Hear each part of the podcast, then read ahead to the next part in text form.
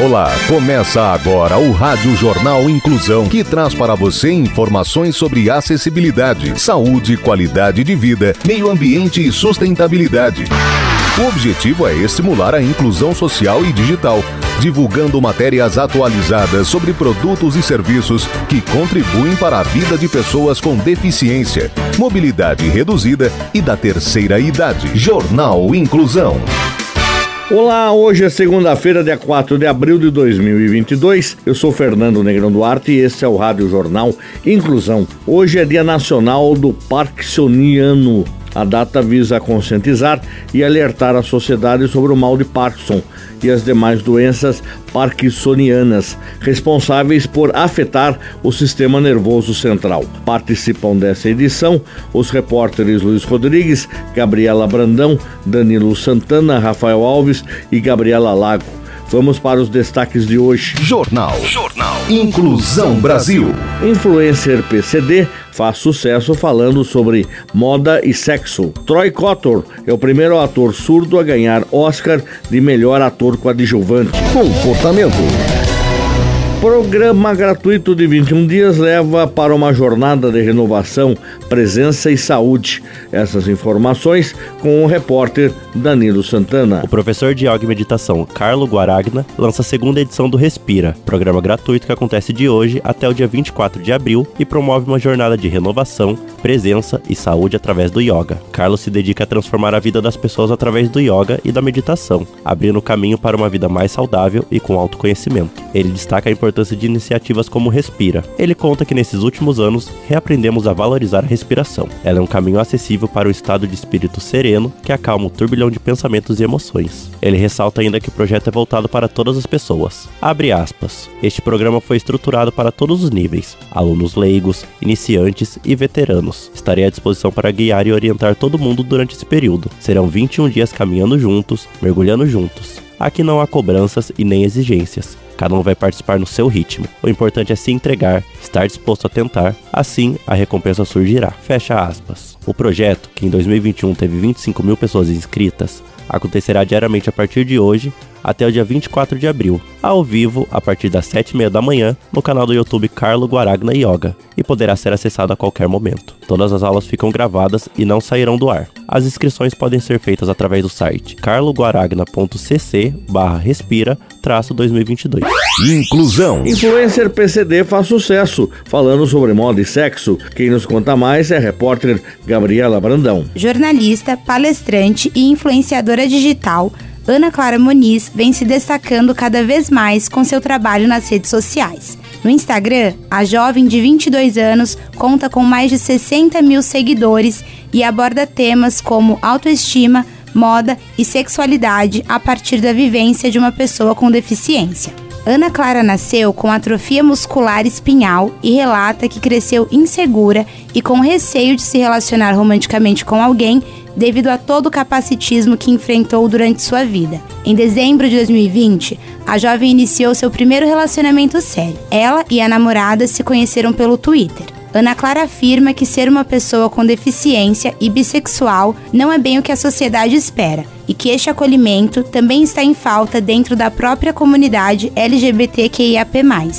Outro ponto que precisa ser revisto pela sociedade é a ausência de roupas que se adaptem aos corpos de pessoas com deficiência. Ana Clara só encontrou um tênis que servisse em seu pé pela primeira vez em 2021 de acordo com a influencer, é essencial que as marcas de moda projetem coleções adaptadas para diversos tipos de corpos e representem todos eles nas propagandas. História de superação. Troy Costor é o primeiro ator surdo a ganhar Oscar de melhor ator coadjuvante. Essas informações com o repórter Rafael Alves. Pela primeira vez na história do Oscar, um ator surdo sobe ao palco para receber a estatueta de melhor ator coadjuvante. Troy Kotsur interpretou Frank Rossi no filme No Ritmo do Coração. Além disso, o longa ganhou o Oscar de melhor filme com a novidade de que a categoria vai para a plataforma de streaming pela primeira vez. No filme, o pescador Frank Rossi nunca entendeu a paixão da filha pela música.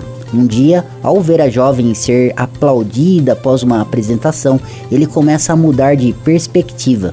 Frank coloca as mãos no pescoço da filha e pede que ela cante o mais alto possível, para que possa sentir a vibração das cordas vocais.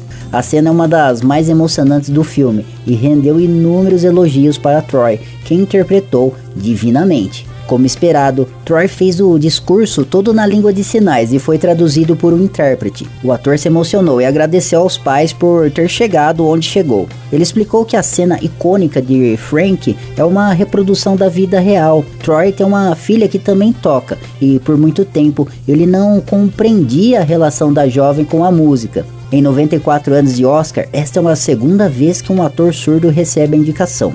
Em algumas críticas sobre o filme, levantou-se a reflexão para algumas questões envolvendo a visibilidade da comunidade surda. Segundo o ator, ser indicado e receber o prêmio torna-se histórico, pois muitas gerações podem olhar para trás e ver isso como um momento de destaque. Ele também conta que o filme Filhos do Silêncio foi o primeiro e espera que No Ritmo do Coração seja o segundo mais premiado. Meio Ambiente. Peixes aparecem no Rio Pinheiros, em São Paulo, após despoluição. Jornalista Luiz Rodrigues tem os detalhes. Pela primeira vez em décadas, cardumes com dezenas de peixes apareceram no Rio Pinheiros, um rio conhecido por ser poluído e mal cheiroso, que corta a cidade de São Paulo.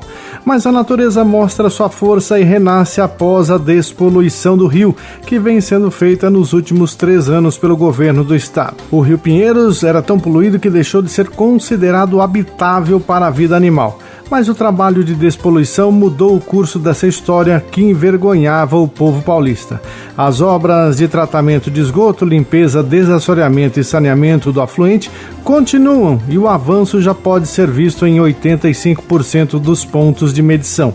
A oxigenação na água voltou em vários pontos do Rio Pinheiros. O governo afirma que o rio está com 86% da sua estrutura de limpeza e despoluição concluídas. Esta é mais uma vitória da natureza contra os poluidores humanos.